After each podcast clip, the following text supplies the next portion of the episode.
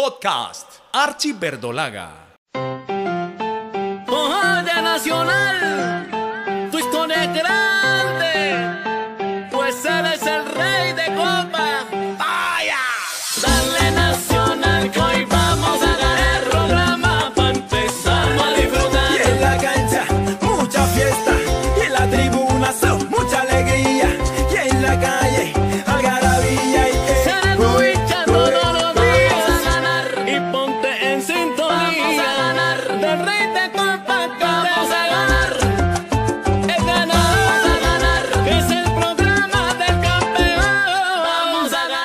Hoy conoceremos sobre la historia de Atlético Nacional, por qué lo referenciaron con Unión e Indulana y cómo nació Atlético Municipal. Sabremos cuál fue el primer jugador extranjero que vistió estos colores. Tendremos la información veraz de un historiador del fútbol, el señor Juan Manuel Uribe. El equipo Unión Fútbol Club tiene acta de fundación o por lo menos no se le conoció nunca. Se le empieza a conocer en forma con documentos cuando aparece inscrito en la Federación Antioqueña de Fútbol en 1940. El uniforme del Unión era camisa roja, pantaloneta blanca.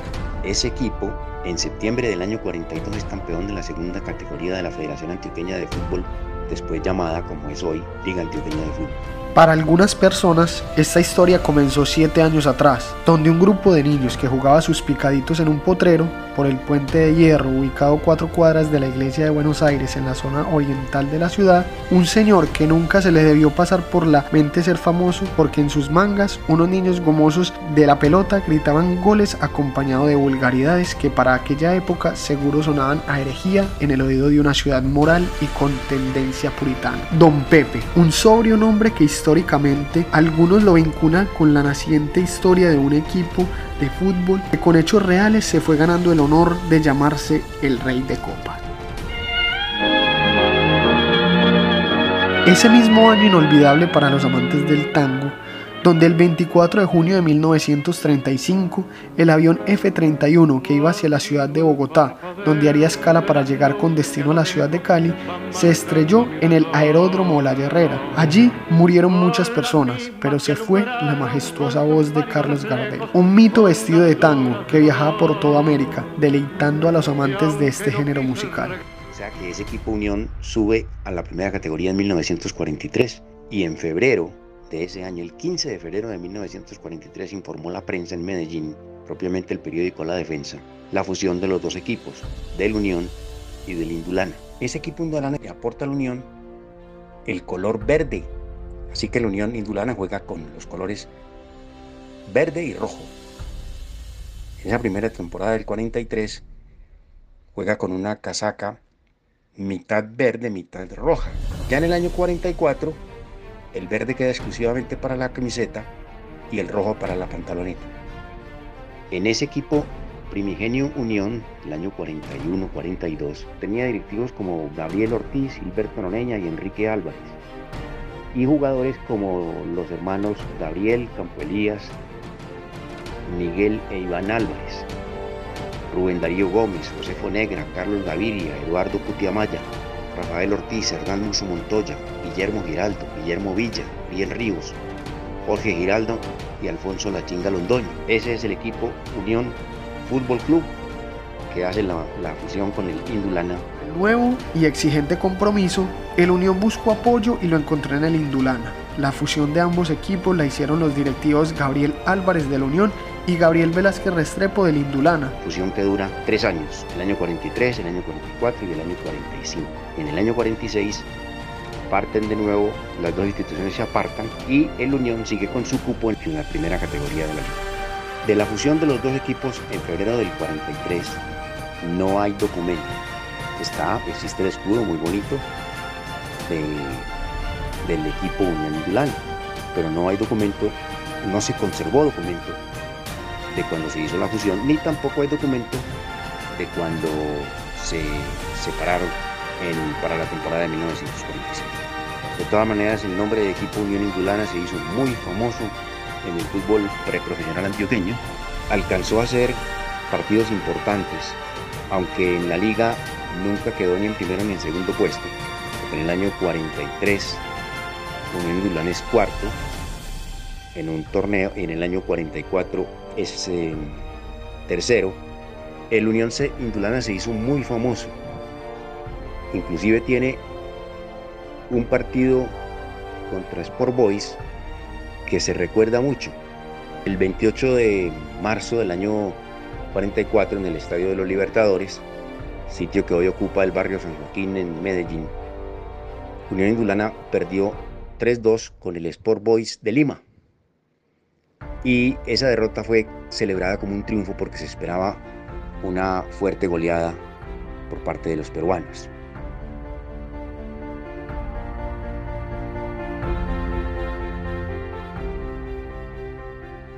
En 1946 el Unión vuelve a jugar solo, en su cupo de la primera división de la Federación Antioqueña.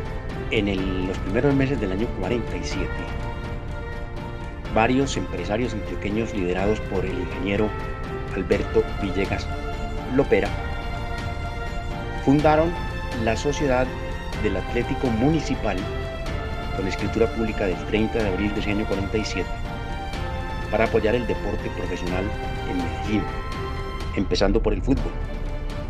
Y como no tenían equipo de fútbol, pero muchísima cercanía con los Álvarez y con su líder, el doctor Gabriel Álvarez, arreglaron que ellos, los jugadores del equipo Unión, pasaban a ser empleados del Atlético Municipal, club que les empezaría a pagar sueldo. Es decir, el Atlético Municipal arranca como un club profesional de fútbol. Con esa idea fue fundado. Los muchachos del Unión entraron a jugar y el equipo que aparece en la primera categoría de la liga del año 47 ya no es el Unión sino el Atlético Municipal y se traen el uniforme el Atlético Municipal arranca sin uniforme propiamente en su fundación pero toma el uniforme del Unión, que ya era, como hemos dicho, camiseta verde y pantalón rojo. El Atlético Nacional en 1997, cuando ya era de la organización Ardila, estableció muy claro que su origen era el Atlético Municipal con la escritura pública del 30 de abril de 1947 y que lo anterior era prehistoria por el nexo. El origen de la Unión no tiene una escritura pública, mm, o por lo menos no se conservó, ¿no? Ni un documento cuando entró a la liga en el año 40. Entonces ese es un, infortunadamente la Unión tiene un em, origen vago. En cambio el del Atlético Municipal es absolutamente diáfano claro y están las escrituras. No fueron los de la Unión los que crearon el Atlético Municipal. El Atlético Municipal lo crearon unos empresarios que querían el deporte, encabezados por Alberto Villegas Lopera.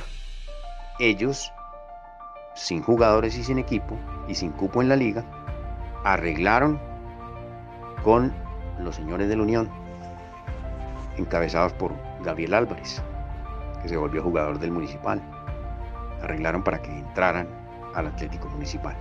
Y no hay directamente una relación de la unión que se va transformando y se vuelve el Atlético Municipal, sino que se forma el Atlético Municipal y le echan mano a un equipo que ya tenía tradición, que era el Unión, que tuvo mucha más tradición en esos tres años que se llamó Unión Indulana. Podcast Archie Verdolaga.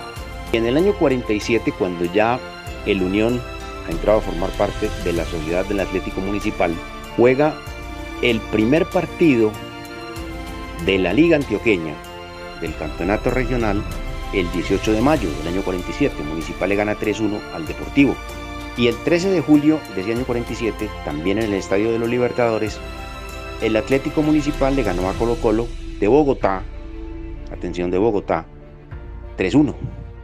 Ese fue el primer partido que el Atlético Municipal jugó frente a un equipo no antioqueño, que la ciudad de Medellín no tenía estadio. En la prensa se decía mucho la campaña eh, Medellín, ciudad sin estadio, porque ya había estadio en todas las capitales colombianas, menos en la ciudad de Medellín. tenía su hipódromo y, y se utilizaba pues la gradería y el campo de fútbol. Pero el estadio como tal apenas apareció o fue inaugurado en 1953, una fecha muy tardía con respecto al Pascual Guerrero que es de 1937 o al Campín que es de 1938, o mucho más al primer estadio de Barranquilla, el municipal de Barranquilla, el municipal, el estadio municipal que es de 1935. Eh, se decía pues que Medellín era la ciudad sin estadio. Fue un atraso que tuvo una región tan emprendedora como es Medellín y Antioquia.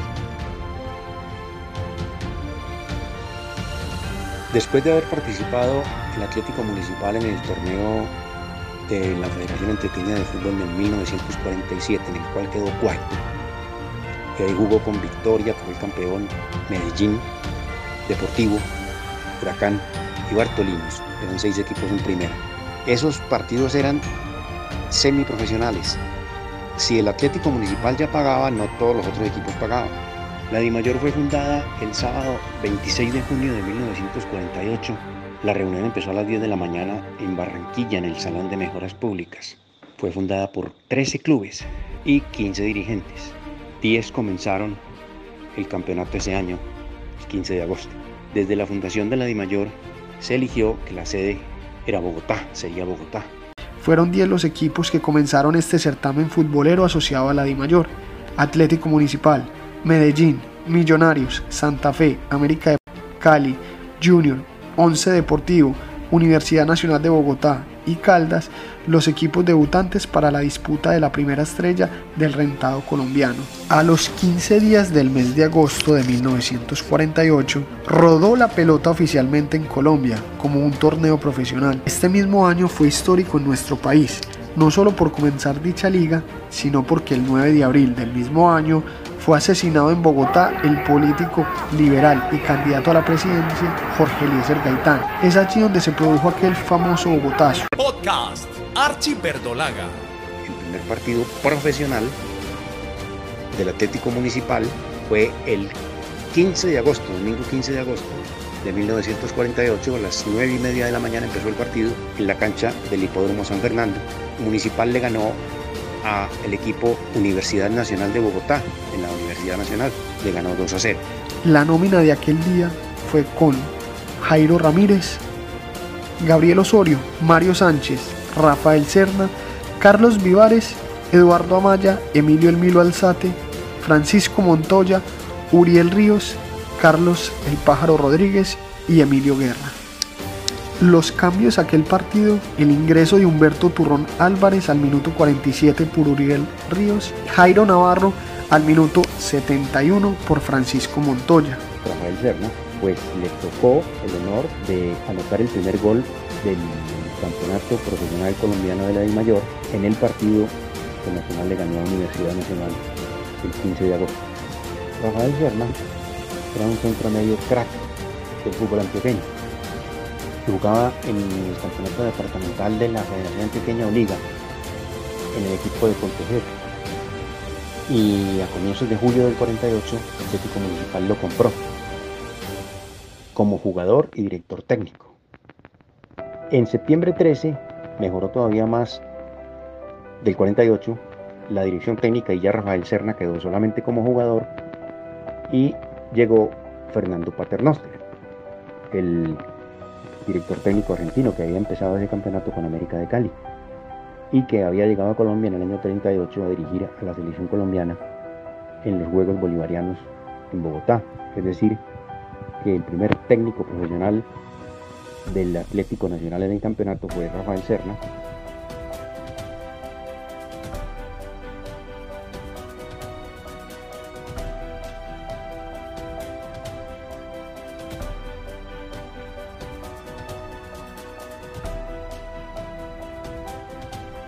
Al Atlético Municipal le fue muy bien en el primer campeonato, quedó de quinto. No estaba llamado dentro de los candidatos. El candidato exclusivo era Millonarios y en siguiente lugar aparecían Junior y Medellín. Santa Fe fue un merecido campeón, pero no estaba entre la baraja de candidatos. Y Nacional con el quinto puesto, puesto intermedio, se destacó. Solo tres equipos disputaron este torneo con jugadores criollos. Ellos fueron Atlético Municipal, Junior y América. El nombre de Atlético Nacional para Atlético Municipal fue propuesto en la junta directiva de los señores Raúl Zapata Lopero, Lotero, Jorge Osorio Cadavid, Enrique Montoya, Jaime Correa Estrada, Francisco Robles de Chavarría y Raúl H. Sánchez. Se hizo por escritura pública del 10 de julio de 1950. Y la junta directiva de Fabricato protocolizó la escritura pública el 4 de agosto de 1950. Esa junta la integraban Santiago Mejía Olarte, Rodrigo Mejía Restrepo, Gilberto Escobar, John Londoño y Hernando Echeverri Duque. Ahí están los nombres de los señores directivos y empresarios que se dieron cuenta que el equipo ya trascendía y de ser municipal era un club nacional. El Atlético Municipal nació por convicción de sus directivos como colombiano, específicamente como antioqueño y más aún como jugadores de Medellín, de la ciudad. Por eso la, la torre del escudo, que es tomada de la torre del escudo de la ciudad de Medellín, y por eso municipal. Después cuando empiezan a llegar jugadores de otras partes de Colombia, primero costeños y vallecaucanos, los directivos piensan entonces en que al tener jugadores de toda la nación debe llamarse ya Atlético Nacional y ese es el cambio de nombre. Pero así sigue hasta el torneo del 52 inclusive. Y para 1953 el técnico uruguayo José Saule, que ya estaba radicado en Medellín, les propone a los directivos que traigan dos o tres jugadores extranjeros para uh, subir el nivel del equipo. El equipo era muy querido en todas las plazas de Colombia por ser el representante netamente nacional. El primer jugador extranjero es Atilio Miotti, al comienzo de 1953. Conocimos cómo fueron los primeros años del equipo más grande de nuestro país. Agradecimientos al señor Juan Manuel Uribe, historiador de fútbol, por su valiosa reseña en la historia de Atlético Nacional. Podcast Archie Verdolaga. Soy David Aristizábal, un fuerte abrazo.